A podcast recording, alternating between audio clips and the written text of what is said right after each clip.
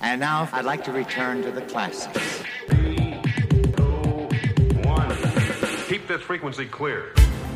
The Story Behind der Podcast. Die Geschichten hinter den Hits. Von ABBA über Maffei, Silbermond bis Zuckerro. Mit Thomas Steinberg und Uwe Becker. Tag Thomas. Hi Uwe, Tag auch. Du, ich muss ganz ehrlich sagen, mir geht's heute mir geht's ja immer gut, wenn ich dich treffe. Das Jedes wollte Mal, ich hören. Ah, eigentlich von Mal zu Mal besser. Aber heute geht's mir so richtig, richtig gut, weil, hey. ja, weil heute ist ja unser Volume 2 zum Thema Filmmusik an der Reihe.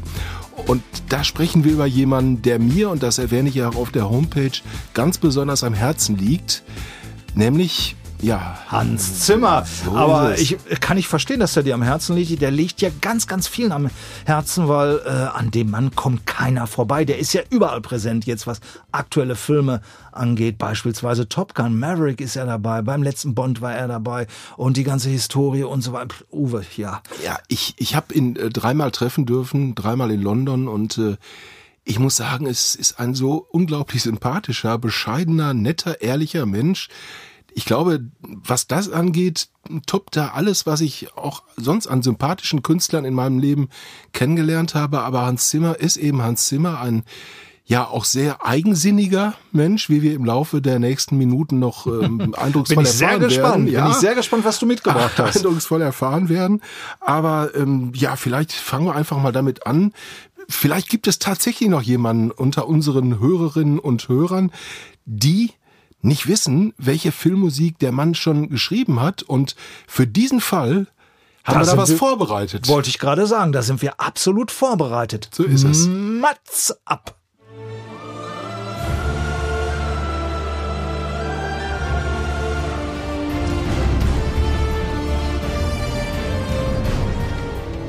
Für die Musik zum Zeichentrickfilm König der Löwen bekam er einen Oscar, der Spielfilm In tiefster Gefahr brachte ihm einen Grammy.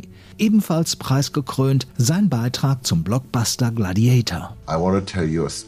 Hans Zimmer möchte eine Geschichte erzählen. Er ist ein Storyteller der besonderen Art. Wie kein zweiter versteht es der gebürtige Frankfurter, elektronische Musik mit Orchesterklängen zu verbinden. Eine kurze Melodie und jeder weiß, worum es geht.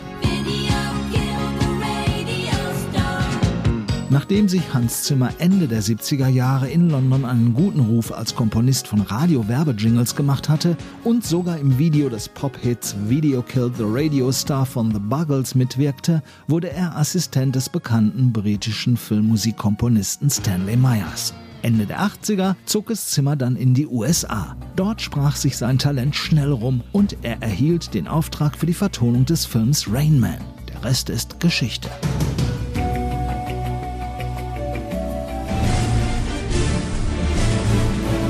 Rain Man, Fluch der Karibik oder der Da Vinci Code, Hans Zimmer wurde zum angesagtesten Filmkomponist mit hohem Anspruch. Fire up your imagination, fire up your intellect, fire up your musicianship. Fantasie, Verstand und musikalisches Können. Zimmer lotet stets auch die eigenen Grenzen aus, so im aktuellen Bond-Streifen No Time to Die. We try to figure out how can we go and give an experience and allow an audience to feel an emotion. Egal ob auf der Leinwand oder live auf der Bühne, Hans Zimmer möchte, dass die Zuhörer Teil des Geschehens werden und sich in die Musik reinfühlen können. Das Geheimnis seines Erfolgs. Ja, da läuft's mir na, nicht schon wieder, aber es tatsächlich, es läuft mir es wirklich. Berührt einen es berührt einen immer wieder. Weil diese, diese Melodie, die kennt jeder. Die kennt wirklich jeder und schön, dass wir Rainman am Anfang haben, weil darum rankt sich eine wirklich, ja, eine der ersten wirklich schönen Geschichten äh, von Hans Zimmer, der ja, wie du gerade richtig gesagt hast, nach Amerika gegangen ist und da ein kleines Apartment hatte in Los Angeles und ähm, hatte dann, glaube ich, noch einen Film, eine Filmmusik geschrieben für irgendeine kleine Indie-Produktion und eines Abends stand er in der Küche und es klingelte an der Tür und er guckte so raus und ähm, da stand ein kleiner Mann vor der Tür.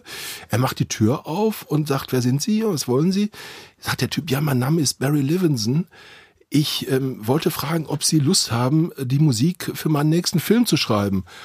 Und äh, natürlich kannte Hans Zimmer Barry Levinson als Regisseur großer Filme und hat auch eine große Limo im Hintergrund gesehen, die da vor äh, seinem äh, Apartment stand, hat aber gedacht, da will mich einer verarschen und hat dann gesagt, pass mal auf, Freund, eine Limo kann sich jeder leihen und jeder kann hier erzählen, dass er Barry Levinson ist. Wer hat dich geschickt von meinen Kumpels? Wer verarscht mich hier, um es mal ganz klar zu sagen?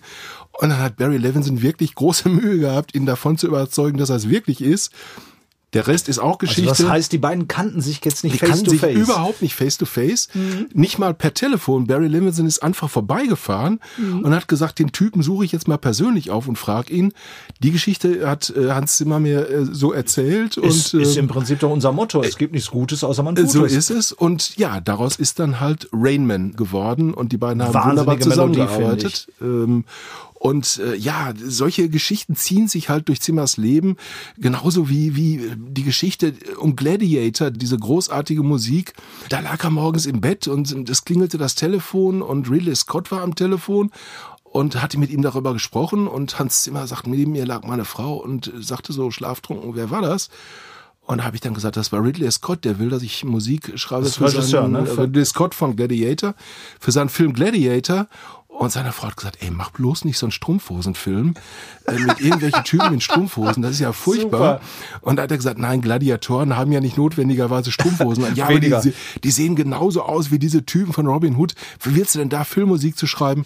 Wir wissen, auch das hat funktioniert. Absolut. Und wie Hans Zimmer Filmmusik schreibt, das hören wir uns jetzt vielleicht mal von ihm ganz persönlich an und ähm, ich glaube, es ist ganz anders, als viele Leute sich das so vorstellen. Ja, und ich spreche vor allen Dingen mit dem Kameramann. Ich möchte wissen, wie, wie der Film denn überhaupt aussieht, wie die Farben sind. Und ich meine, man soll ja von der Fantasie schreiben. Und außerdem soll man nicht das schreiben, was die Schauspieler schon machen und das Drehbuch schon macht. Und die, also es hat ja keinen Sinn das zu machen, was die schon mit den Bildern und mit den Wörtern so elegant dahin machen. Ich muss ja irgendwie so den Subtext machen. Ich weiß nicht, wie das auf Deutsch heißt. Das Unterschwellige. Genau, Unterschwellige. Jetzt ja, haben wir ein schönes ja, deutsches ja, Wort. Ja, da hat man den Herrn Becker auch noch im Hintergrund gehört. Da hat man ne? den Becker auch mal du hast ihm ein wenig in Deutsch noch so ein bisschen nachgeholfen. Genau, denn ähm, er hat tatsächlich wirklich manchmal so ein bisschen Wortfindungsschwierigkeiten, weil er eben schon sehr lange in Amerika lebt.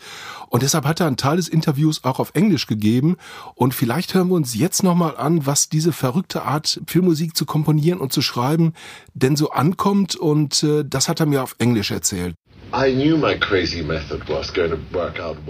Ich wusste ja immer, dass meine verrückte Art, Filmmusik zu schreiben, sich irgendwann auszahlen würde. Ich habe einfach daran festgehalten. Ich habe das auch beim Da Vinci Code so gemacht. Da habe ich mit Regisseur Ron Howard gesprochen und mir seine Idee vom Film lang und breit schildern lassen. Und dann bin ich nach Hause gegangen und habe ein wirklich episches Stück Filmmusik geschrieben. Das ist dann meine Version des Films, auf musikalische Weise allerdings. Eine 22-Minuten-Version des Films. Und mein Freund Henry Jackman, den ich als Komponist wirklich sehr schätze, hat anschließend gesagt, dass es eine 22-minütige Reise durch die Weltgeschichte der Musik ist. Jeder Stil ist vertreten. Ein bisschen hiervon und ein bisschen davon. Ja, ein bisschen hiervon, ein bisschen davon. Ein bisschen hiervon, ein bisschen davon. Und wie sehen die Regisseure diese Vorgehensweise? Vielleicht ähm, kann Hans Zimmer uns auch dazu noch mal ein bisschen was erzählen. Ich meine, die freuen sich, dass sie da einen Partner haben, der schon vielleicht die Szene geschrieben hat, über die sie noch immer nachdenken. Also ich meine, für die Regisseure und vor allen Dingen für die ähm, Editors ist das ein großer Vorteil. Nämlich irgendwie haben wir dann zum Beispiel das Tempo schon gesetzt für die Szene und so weiter. Und eigentlich geht es sehr gut so. Natürlich, es gibt immer ein bisschen Streit. Also diese Szene könnte mehr so sein oder mehr. Und ich, ich gehe auch hinterher nochmal her und verbessere die. Man muss nur aufpassen, dass man die nicht verschlimmbessert. Und darum machen wir unseren Podcast einfach live und ohne Skript. Denn wenn man hinterher noch was an, an was rumwurstelt und schneidet und was war schlimm besser nichts. Nein, hier, auf keinen Fall. Hier wird, hier wird sich ehrlich versprochen und nochmal neu angesetzt und genau so soll es sein. Und außerdem, wenn wir schon so profunde Hilfe haben von Hans Zimmer, der es genauso macht, ja, äh, was soll denn da noch schiefgehen? Besser geht's doch nicht. Und ja, wie gesagt, Hans Zimmer ist ähm, ein großartiger Gesprächspartner, weil er die Sachen einfach raushaut und ähm, er ist natürlich auch jemand, der mit Kritik leben muss und wie er damit umgeht, ja, hören wir mal. Ja, nein, manchmal schmeiße ich auch das ganze Ding raus und fange nochmal von vorne an. Okay. Es ist ja kein Problem. Ich meine, es macht ja Spaß, Musik zu schreiben. Es ist ja nur wieder eine Gelegenheit, neue Musik zu schreiben. Gute Einstellung. Sehr gute Einstellung und äh, Podcast macht ja auch Spaß und Absolut. Ähm, ja, deswegen, ähm, wir machen es allerdings nicht nochmal. Wir lassen es einfach so, wie es ist.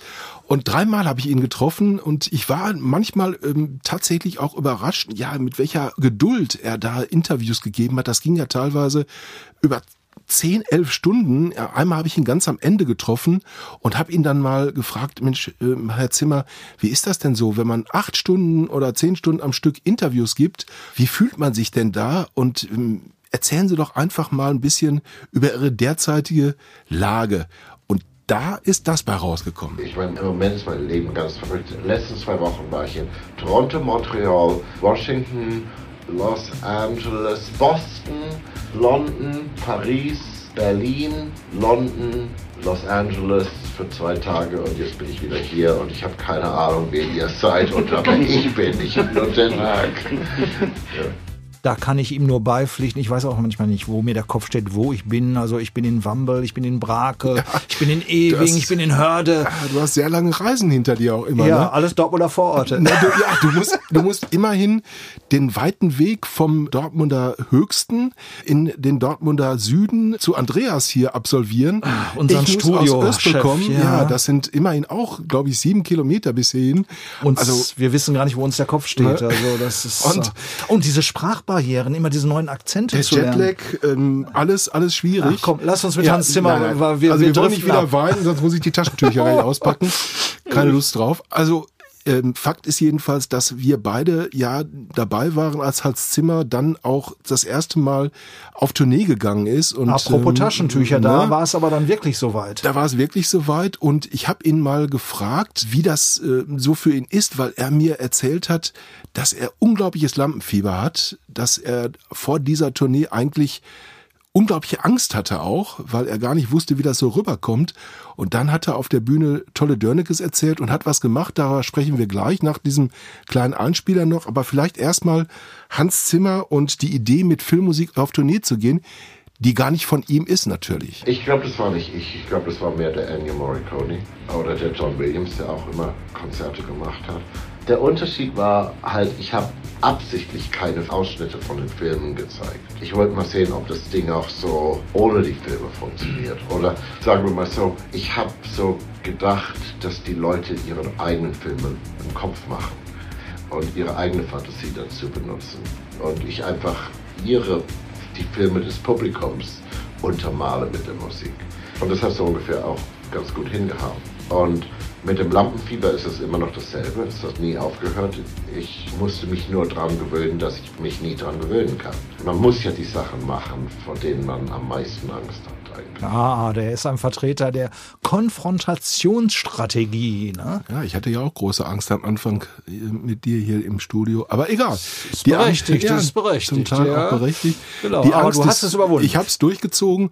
Und jetzt kommen wir vielleicht mal zu dem wirklichen Taschentuchmoment ja, bei diesem ersten Konzert, was wir beide in der ähm, Arena Oberhausen war es, glaube ich, gesehen ganz haben. Genau, ganz genau. Und da ist vorher was ja, Tragisches passiert. Genau, also wir saßen im Konzert, äh, auch nicht weit voneinander.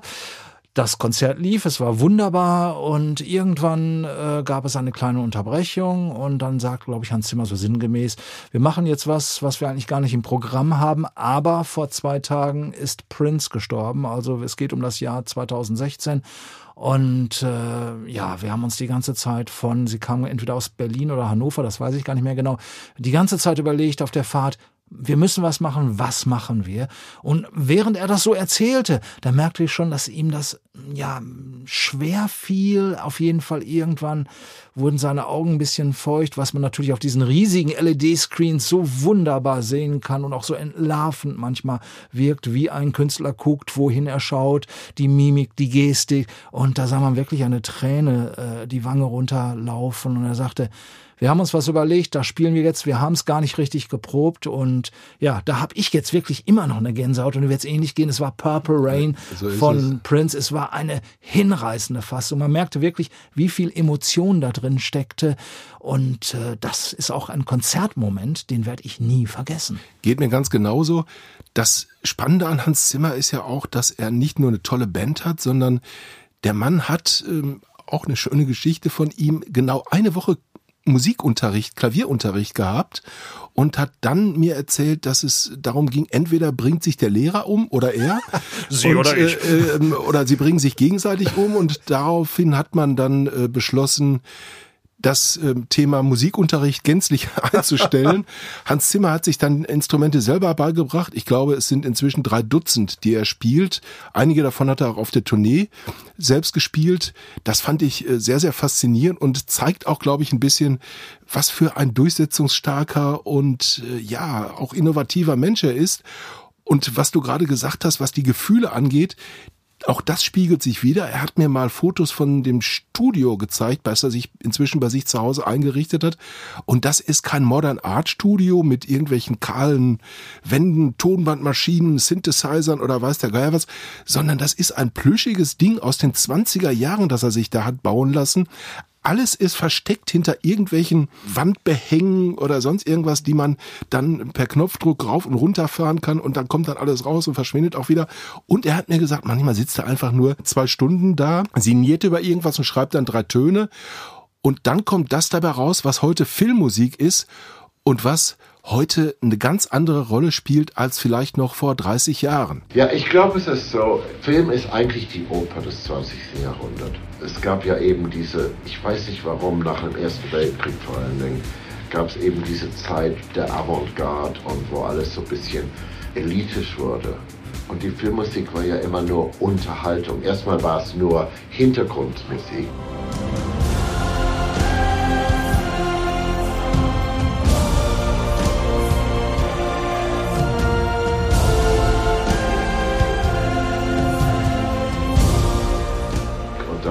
Wurden wir ein bisschen lauter und wurden ein bisschen mehr frech mit unserer Musik. Und auf einmal war die Musik auch genug. Und wir haben irgendwie unser eigenes Publikum gehabt. Ich weiß es von Lion King, die Leute sind mit dieser Musik groß geworden, erwachsen geworden und die bedeutet denen irgendwie was, weil das zu ihrem Leben dazu gehört hat. Also die Musik hat sich von dem Film abgelöst und selbstständig gemacht. Zwölf Oscar-Nominierungen hat Hans Zimmer in seinem Leben bislang gehabt für zwölf verschiedene Filme. Und zweimal hat er ihn bekommen, den Oscar. Ich weiß nicht, ein paar Grammys hat er inzwischen wahrscheinlich auch bekommen. Ich glaube fünf oder so, ne? Kann fünf Grammys, ja. Der Mann aus Frankfurt, ähm, ähm, der dann irgendwann in die große, weite Welt ja. gezogen ist, aber auch inzwischen in Deutschland durchaus, ähm, man, man hat ja auch in Deutschland seinen Stellenwert erkannt und hat ihm das Bundesverdienstkreuz verliehen. Keine Ahnung eigentlich. Es ist kompliziert für mich, weil ich, als ich angefangen habe, war es eben diese Zeit, wo Filmmusik nichts bedeutet hat. Und dann das andere war natürlich, weil ich keine musikalische Ausbildung hatte, habe ich ja nie einen Job in Deutschland gekriegt.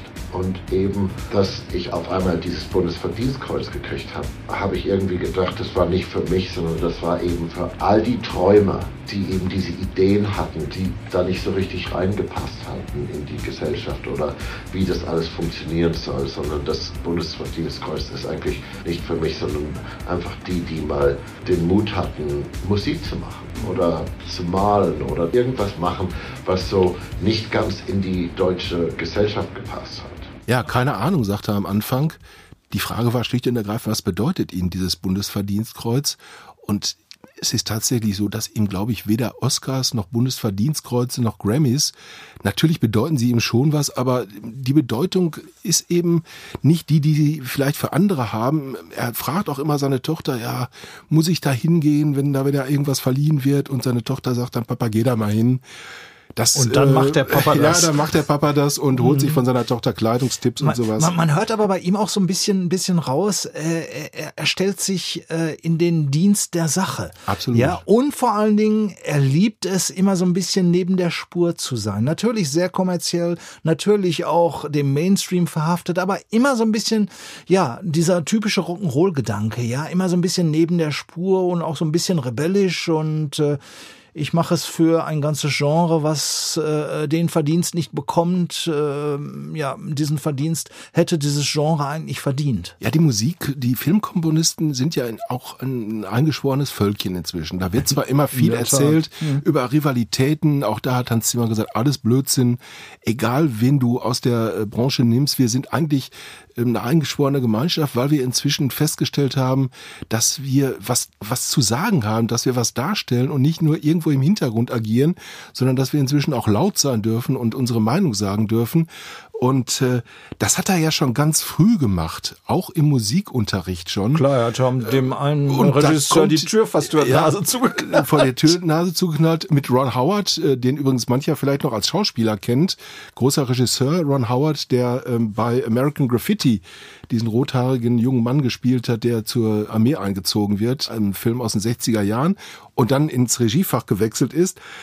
Und ja, Hans Zimmer ist auch jemand, der provoziert hat schon ganz früh unter anderem seinen Musiklehrer, der mit dem Stuhl nach ihm geworfen hat. Und ja, was sagt denn der große Hans zu dem, was der kleine Hans damals veranstaltet hat? Ich nehme dem System überhaupt nichts übel, weil es nämlich ein System war. Und das Problem ist, wenn du 35 Kinder in der Klasse hast und da ist der eine, der immer dumme Fragen macht oder der immer was anderes oder eine andere Idee hat, ist es natürlich schwierig für die Lehrer. Jetzt habe ich viel mehr Verständnis für die Lehrer, als die damals für mich hatten. Sagen wir es mal so. Ja, der junge Rebell. Ich habe es gerade schon vorweg quasi genommen. Er hat verziehen. Er hat ah, seinen Musiklehrer Herrn Bär so hieß er nämlich, Herrn Bär, das hat er auch vorher noch gesagt, Herrn Bär hat er verziehen. The process of getting older and wiser. So ist es. Auch bei Hans Zimmer ist das so. Und äh, ja, er hat eben für sehr viele unterschiedliche Genres auch geschrieben, also dreimal die Filmmusik für Batman gemacht, dann Rainman, König der Löwen, Fluch der Karibik, Widows mit Steve McQueen und so weiter und so fort. Und ich habe ihn dann auch mal, ähm, wollte von ihm wollten wissen, wie ist das denn, wenn man einerseits an so einem düsteren Batman-Film arbeitet, dann aber wieder an irgendwas äh, Nettem, Positiven wie Fluch der Karibik, äh, was ja mehr Comedy ist im Grunde als mhm. ernstzunehmender Film. Und äh, ja. Deswegen schreibe ich immer für andere Genres. Driving with Daisy und Black Rain waren im selben Monat geschrieben. Und die können eigentlich nicht verschiedener sein. Widows mit Steve McQueen und The Live-Action Lion King habe ich zur selben Zeit gemacht. Absichtlich, weil sonst bleibe ich einfach hängen, wenn man immer dieselbe Geschichte erzählt. Das ist eben nicht sein Ding, immer dieselbe Geschichte zu erzählen. Er hat selten der Bitte entsprochen, ein Sequel zu verfassen zu einem der Filme, für die er schon Musik geschrieben hat. Bei Batman unter anderem hat das getan und ähm, das ist auch nicht ganz einfach für ihn. Jede Note, ich muss über jede Note nachdenken, ob die alte Note da reinkommt oder ob eine neue Note da reinkommt. Nämlich, das ist sehr gefährlich, dass man das nicht kaputt macht. Ja, verschlimmbessern. Da sind wir wieder ähm, beim Thema, absolut. Beim Thema ja. Verschlimmbesserung. Ja, das ähm, waren meine spannendsten Begegnungen mit einem Musiker, die ich gehabt habe. Hans Zimmer hat inzwischen mit, mit vielen, vielen großen Regisseuren zusammengearbeitet, aber eben auch nicht mit allen, weil er sich das auch schon durchaus äh, sehr bewusst aussucht. Ja, mit wem arbeitet ähm, ein Mensch wie Hans Zimmer eigentlich so am liebsten zusammen? Mit einem großen Regisseur natürlich. Jemand, mit dem ich auch so gerne eine Zeit meines Lebens verbringen würde. Ich gebe Ihnen mal ein Beispiel. Mit Chris Nolan habe ich drei Batman-Filme gemacht. Und das bedeutet eben, dass wir mit Unterbrechungen natürlich zwölf Jahre unseres Lebens miteinander verbracht haben. So lange hat das Ganze nämlich gedauert. Das kann man nur, wenn diese Zeit des Lebens gleichzeitig auch Qualitätszeit ist. Und das bedeutet schlicht und ergreifend, dass ich sie am liebsten mit jemandem verbringen möchte, mit dem ich auch mal über alles Mögliche sprechen kann, nur nicht über den Film. Das ist die eher menschliche Seite. Und ja, nochmal, ich glaube, man hat gemerkt, bei uns beiden auch, dass dieser Mann uns durchaus, ähm, ja, was bedeutet, seine Musik und uns was, was bedeutet. zu erzählen hat, auf jeden Fall. Ähm, Sehr interessant. Was zu erzählen hat und auch noch hoffentlich ein bisschen weitermacht. Ich bin da sehr sicher. Ich glaube. Nächstes Jahr kommt er auf Tour. Nächstes Jahr kommt er wieder auf Tournee.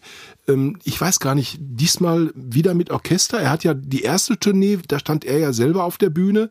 Das hat er dann gelassen, hat das Ganze einem Sinfonieorchester überlassen und einem Dirigenten, mit dem er gut befreundet ist. Das war nicht einfach für ihn, aber ich habe auch dieses Konzert gesehen. Großartig. Wobei mir Hans Zimmer auf der Bühne schon gefehlt hat. Der Typ hat einfach, wie gesagt, was zu erzählen. Da wirst du ihn am äh, 23. April, ich habe es mir aufgeschrieben, in Oberhausen nächstes Jahr erleben und zwar mit Orchester. So ist er angekündigt. Äh, ich glaube, wir haben Dates zusammen. Kann das sein, Uwe? Ja, mit Sicherheit. Ich werde da sein. Ähm, ob ich noch mal vorher mit ihm plaudern kann, weiß ich nicht. Ich würde die Gelegenheit natürlich gerne wahrnehmen. Aber ähm, ja. Vielleicht kriegen wir es auch zusammen hin. Wer weiß es, wer weiß wer, wer es. Weiß es, ja wer weiß es. Was wir auf jeden Fall zusammenkriegen, Thomas, ist, glaube ich, die Überleitung zu dem, was jetzt kommt. Genau, weil ähm, er hat gerade gesprochen darüber, dass er auch mit vielen zusammenarbeitet und der nächste, äh, der bei uns jetzt auf der Liste ist, auch ein ganz, ganz großer in Sachen nicht nur Filmhits, sondern auch Pophits, ist Harold Faltermeier. Und mit dem hat er gerade erst eben wieder zusammengearbeitet und zwar für den Film Top Gun Maverick. Da tauchen beide als Komponisten auf und die haben da noch so ein junges äh, weibliches Talent auch mit ins Boot geholt. Ah, ganz unbekannte. Also, ja, aber die, die wird was. Ich glaube, die wird was. Die wird was, ja. Die hat ja ihren Namen nach einem alten Queen-Song quasi für sich als Künstlernamen entdeckt. Lady Gaga. Es ist wirklich kein Scherz, ja. Wir sprechen jetzt über Harold Faltermeier. Meine all-time favorite Filmmusik ist Once Upon a Time in West. Spiel mir das Lied vom Tod. Ennio Morricone. Das fand ich von der Komposition eine der schönsten und für mich eigentlich die schönste Filmmusik. Was sollen wir dazu noch sagen, Uwe? Also wir lagen ja nicht so ganz falsch mit unserem Filmmusik-Special, was ja bisher zwei Folgen äh, beinhaltet. Ja, und ähm, Ennio Morricone spielt, glaube ich, bei all diesen Herrschaften irgendwie im Hinterkopf eine Rolle. Natürlich. Sie erwähnen ihn alle. Er ist der Größte, auch wenn manche inzwischen sagen, Hans Zimmer ist vielleicht der Größte oder wer auch immer. Aber Thomas, wir haben gerade einen Anschiss gekriegt. Oh ja, unser Studiochef hat uns auf was hingewiesen. Mhm. Das wollen wir natürlich auch auf gar keinen Fall verschweigen, Uwe. Wir haben ein kleines Problem, kann das sein? Ja. Nicht wir beide natürlich. Wir, haben, wir haben so viele Probleme, das lohnt sich jetzt gar nicht darüber, wenn wir damit anfangen. Ui, nein. Nee, aber das Problem ist einfach, wir haben uns mit äh, Hans Zimmer äh, sehr lange und ausführlich beschäftigt. Was das war super interessant. Fand ich auch. Aber wir hätten jetzt für den guten Harold äh, noch nicht mehr so viel Zeit. Fünf bis zehn Minuten und das wird dem Mann nicht gerecht. Also was machen wir, Thomas? Teil drei, sag ich ganz einfach. Filmhits Teil drei, weil Harold Faltermeier ist ein Künstler, ein Produzent, ein Filmmusikschreiber, ein Pop-Hits-Schreiber. Den kann man jetzt nicht noch in fünf Minuten einfach so abfeiern. Außerdem, der Mann, der feiert jetzt auch einen runden Geburtstag demnächst, ja. Und das, denke ich, ist Grund genug, damit wir jetzt ganz spontan, und es ist nichts geskriptet, es ist nichts abgesprochen, nee. wir machen jetzt Teil drei. So ist es. Und sagen erstmal, wer noch äh, Lust hat, jetzt ein bisschen nachzugucken, was es noch so alles zu dieser Folge gibt, kann das auf www.storybehindpodcast.de tun, auf Facebook, auf Instagram, kann uns liken, disliken, nee, nicht so, nein, aber nein, man zur nein. Not auch, Ja. kann uns disliken. Aber mit, mit verifizierter Begründung. so ist es. Kann uns, ähm, ja, kann uns ähm, Videos äh, gibt's. Videos gibt's und kann uns auch eine Nachricht äh, hinterlassen, Vorschläge machen oder was auch immer. Jedenfalls sagen wir jetzt an dieser Stelle erstmal, das war's für heute. Ähm, heute ist nicht alle Tage. Wir kommen wieder, keine Frage. Tschüss. Ciao. Dies war eine Produktion der Orca Studios. Redaktion Thomas Steinberg, Uwe Becker. Technik Andreas Hötter. Social Media Alexander Kindermann.